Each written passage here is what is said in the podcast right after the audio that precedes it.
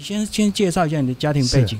我父亲以前在大陆上，我父亲是户籍是河南，我母亲是山东。我父亲从在大陆河南之后，因为家庭也是非常的贫困，一般都很贫困。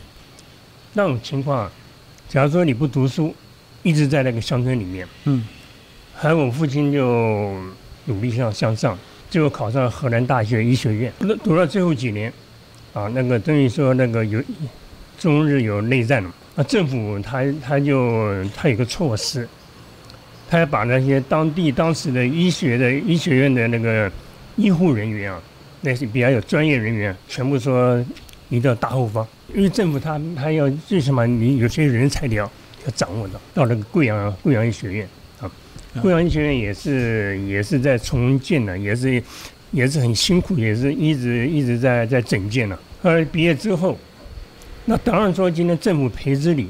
那你不可能说，哎，你你你你毕业完之后就自找门路，不进情理，就就从军。所谓从军就是到那个野战医院，嗯，那是刚好已日本已经开开始，清华，啊，清华你你有很多受伤的。那我就讲一下我母亲，我母亲的情况，她是山东祖籍，那种情况也是，当时也是比较也是比较偏僻，你不读书，一直在那个乡村里面，后来就去读那个。他有个有个常德护士学校，因为我母亲她本身家族是一个基督教家庭，刚好到到也是一个因缘际会了，刚好那个常德护士学校也是基督教办的。读完之后，那政局也开始乱乱掉了。那有时也是说到那个到那个野战医院了，啊，嗯，那也是离乡背景了。啊，离乡背那山东河南已已经已已经已经被被沦陷了，嗯，就往后走。因缘际会，啊，在野战医院，我父亲跟我母亲就因我父亲是医生嘛，我母亲是护理人员嘛，啊，就就认识了。认识完之后，哦，就开始也是突然，嗯，到处走。啊，这段时间，我我哥哥我姐姐陆陆续出生，啊，我哥哥三十六三十六年。啊，我姐姐是三十八年，嗯哼，啊，那我是四十年，四十年出生的。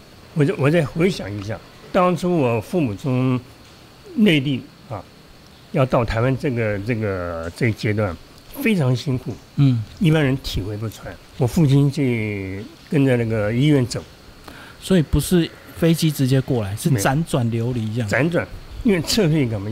有的是那个那个。家眷先先撤，那个我我姐姐，还有我我爷爷，真的不敢想，那怎么怎么怎么退过来的，不不敢想。哦，还有两个小孩，想不想不出来，不敢想。到了民国三十八年三月三月一号，我们呢我就住在这这这边那个这边眷村，正式有户口了。陆陆续我四十年生的啊，是这个标准呢是标准是在台湾生的第二代。啊所以你们到台湾就是一直在崇仁新村，就对。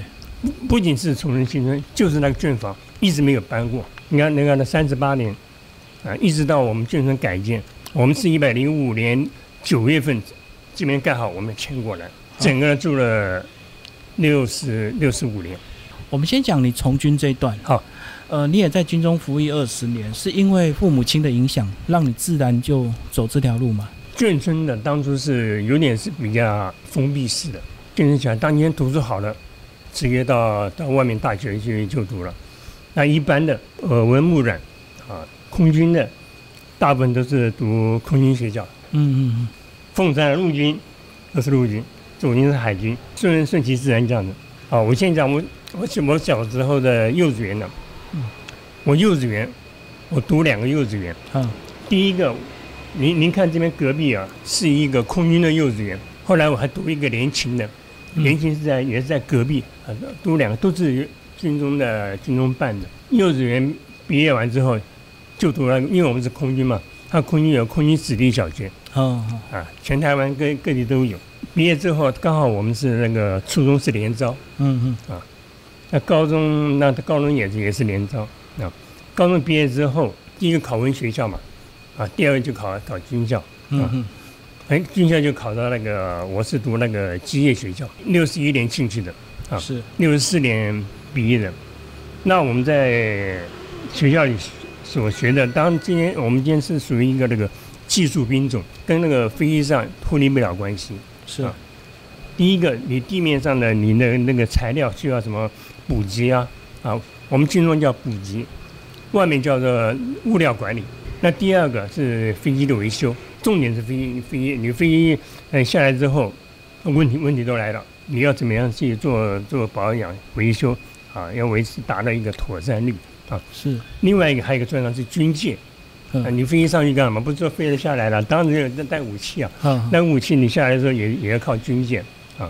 那所以我在学校里面，那时候并没有分说你非要你非要学哪一个专长，通通通学，哦，学校现在是全部概念性的学习，全部学，一般都学，一般都学哦，到部队才专长训。啊。那到部队，因为最起码有你有基本的概念。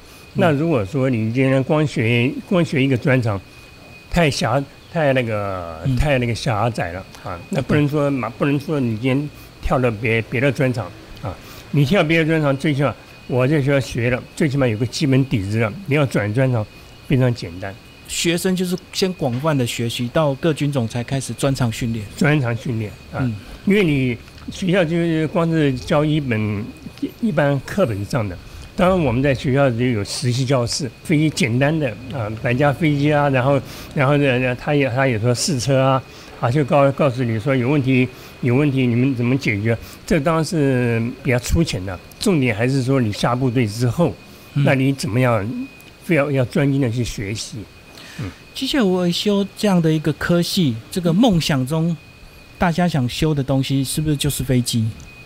嗯，它的技术水准最高。不一定。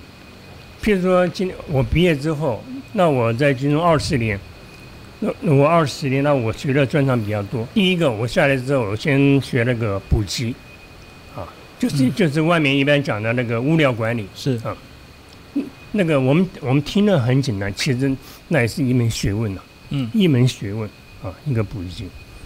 好，我我干了几年之后，那我再我再转专场啊，转那个生管啊，嗯生产管制。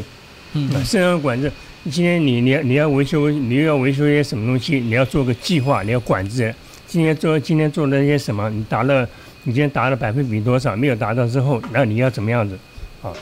做做个加班来来来来赶这个啊。是，最后那我直接哦，后来又跳到直接去维修飞机啊，嗯维修维修了十年所以都是有过程，就对。啊，对对，过程 那并没有说维修什么就最好。没有没有没有没有，现在专 现在很多很多很多专长很多啊。嗯不限于一个专场。那我我在军中二十年，最后四年，我去我去做那个品质管制，嗯，品管。那我回想起来，我前十几年，我一般一般的年轻人啊，长官叫你做什么事情，做做做，啊，不晓得说为什么要做。那长官怎么指示你，你就做做做，就听命。啊，听命。对啊那你到后几年之后，年龄阶阶级阶级的发展可能看得比较广广广泛一点了。重点是你为什么要做，你如何做，如何做得好，这三样非常非常重要。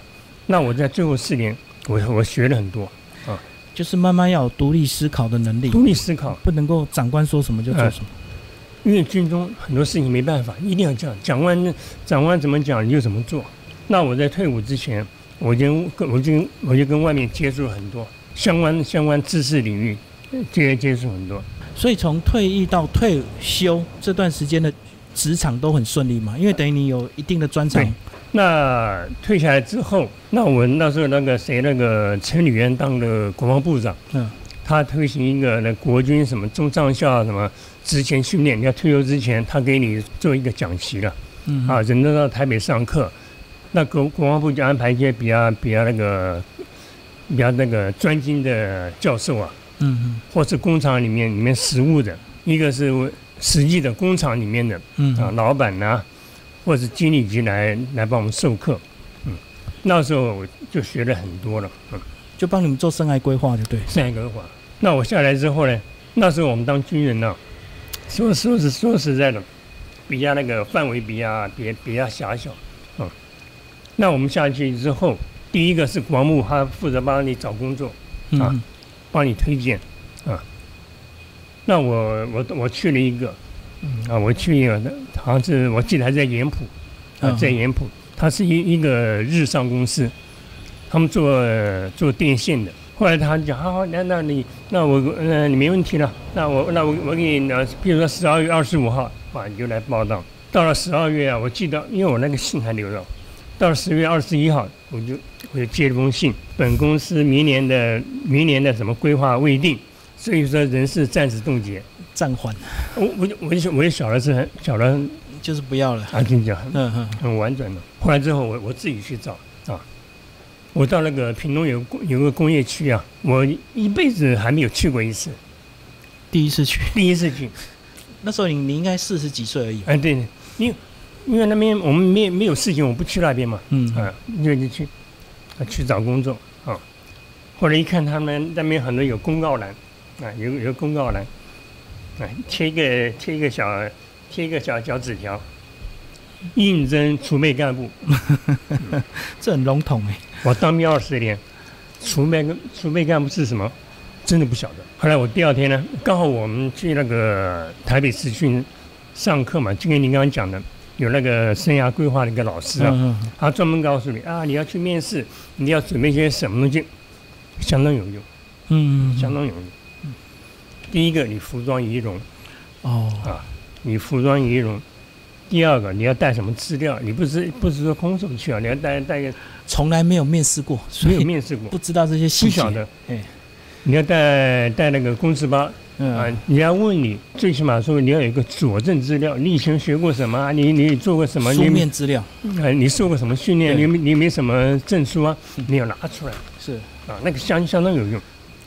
就点醒你了。嗯，嗯，然后后后来来职场就顺利了。后来很顺利，那那我我就我就去我就去应征，刚好那天是公司他办办尾牙啊，底下人都在忙啊，嗯老板在上面，那我直接拿个包包就上去了。回想起来，工厂里面，因为我是在那个传统传统传统职场里面啊，脱离不了什么。第一个也没物管物料管理啊，还有嗯第二个也没生产啊，你怎么规划？第三个你怎么做评管？对答如流。啊好，他那你你你你下下班就来，我，因为你知道要准备了。对没？嗯嗯。好，我们最后还是回到那个呃眷村改建这个主题，讲一下你们家的改建状况。呃，一开始都接受这样的安排吗？第一个我是很接受，我为什么接受？因为我的观念呢比较跟跟跟外面慢慢慢慢接得上了啊。这是时代时代趋势，势必说你的环境要做改善啊。嗯就跟刚刚那个我们村长有村长有提到，你问我们刚有你你也问我们村长啊，他是什么阶级？什么阶级配配多少？配几配几间房子？都有规定就对。啊，你也贵。那我那我们这边是等于说，那你比如说你校级的，你可以再额外付款，再增加四平，我就额外就付款增增加增加了增加增加一个房间所以你很清楚这个是趋势，趋势抵挡不了。啊，来你抵挡不住。哦，嗯就完全按照这个部里的要求。对对，是这样啊，是这样。那我现在住了，我们搬过来都七八年了。嗯对，回想起来，我们现在房子跟以前建房啊，真是太太方便了。嗯为什么方便？那像以前我们的眷村房子啊，原来的老房子，因为房子那个人口人口慢慢小孩子多了，那我们又又增建了房子，啊，什么上面底下上面底下，男人都要上上楼梯啊，很不方便啊。下雨的时候，因为我们那地势地势比较低，嗯，经常会容易淹水。哦，那所以就哎，我们现在就全部都是电梯 啊，你车子你车子在地下室。是啊，你停了地下室之后，你上电梯是直接到房间了，很非常的方便。嗯我们刚刚讲的是理性的部分，可是，在感性上，在感情上，是不是还是会有很多舍不得？嗯，当然会舍不得啊，嗯，嗯，很很舍不得。那整个家庭大家意见都一致吗？还是有些人可能会反对啊，或者是希望我们去抗争啊？那我今天是我们家最小的，那我为什么说今天我读完书之后，啊，一直在工作，也在平常什么都在工作啊？我母亲身体不大好，嗯啊总要需需要一个一一个亲人留下来。嗯嗯那我哥哥姐姐他们全全部在外地，在外地，哎嗯就你一直在屏东，一直在一直在屏东。是是是，所以家庭就是以你的意见为主，哎，不不不不不不，互相尊重，是是啊，互互相尊重。嗯那为那为什么叫互相尊重？因为我们今天房子那个改建的国宅啊，要到那个法院做个公证，那你的你的兄弟姐妹，你要同意，嗯，同意完之后，那可能才可以报得出去。假如说你兄弟姐妹你本身不同意，那那那那还还还有的扯嘞。哦，所以我，所以我们家都互相体谅。啊。我那个什么申请单啊，什么公公证呢、啊，拿给他们，马上签，马上写，写完之后马上到公证，那就结束。哦，同意改建还有个公证的一个程序，就对，哎小孩子不同意啊，嗯嗯，你你像有四个小孩子，你不同意，那那那那怎么办？啊？所以它不是针对单一所有权人同意，我不晓得，一一户里面啊，家家里有小孩子，你一定要其他都要同意，公证同意，哦，嗯我懂，这样程序比较完整，这样这个会衍生到以后以后房子变卖之后那个钱的问题了，争议的问题。哎，好权益嘛。嗯，好最后帮我们讲一下眷村文化的这个保留，好不好？看到你们这个部分的眷舍被保留，变成一些新的文创景点、观光景点，嗯你应该也是蛮支持的吧？我很我很支持。我平常有那个看报收收集那些资料习简惯，报的资料尤，其是眷村那个湖尾啊，因为因为我湖尾比较比较念旧了，因为我们以前在湖尾受训，嗯，受训在湖尾啊。有一次我哎，我想说哎，湖尾我想回去看一看，哎，结果一打听，哦，以前有一个那个文史工作者了。嗯哼啊，他他他来采访，那湖尾湖尾没有啦，湖尾变成那个那个那个云林的高铁站了。我最近看了两则，两则那个卷村报道哦，我特意给我特地给他捡起来。他是讲那个台北那个以前美军美军美军的眷舍，嗯它有两个两个地方，第一个是阳明山，还有一个天母。它为什么有个保持的很好？它其中有一个原眷户，嗯，他父亲原来是在也在美军单位工作，是啊他这个儿子是学那个土木建筑的啊建筑的。他从小耳闻耳闻目染，对这个战争的概念啊，都还存在。那我今天为什么讲这个？这个是软体啊。嗯每一个建筑每一个建筑师啊，你都会都会绘图，都会盖，盖完之后都是硬邦邦的。哦，你要今天我们重点它的它的文化软体在哪里？那个讲不出来的，是每个人的感受。是哎，我今天到哪边去？哎，好像好像回到一个老老眷村的感觉了。那感觉、哦，我懂我懂，那个你你讲的是软性的，那个不简单，是是不简单。嗯嗯嗯。另外一个，最近报道那个新竹，嗯新竹也是眷村改建，他改建完之后，原建户他准备也是要装类似我们这边的那个那个文创嗯，保留就对，盖了五年，效果不彰。是。为什么效果不彰？那个建筑师啊，他本身没什么经验，我就拿依图依图施工，依图施工，结结果呢，就跟我就跟我跟你讲的软体哦，感觉出来，感觉好像感觉不出来，感觉好像盖着房子盖什么，那个讲不出来的，那个好像每个人每个人去体会。你今天我今天到哪边走一走，哎，好像回到以前的，哪怕是一棵树，那感觉不一样。所以很多这个保留，你去看，有些有感觉，有些就是没有感觉，就对。其实软性的部分，嗯我们看很多人来来的参观了、有的人啊，他只要看他的你当初的眷村那个特性还在不在。嗯，特性一般年轻人，嗯，出来走马看花花就走掉了。是。好，谢谢我们李忠相。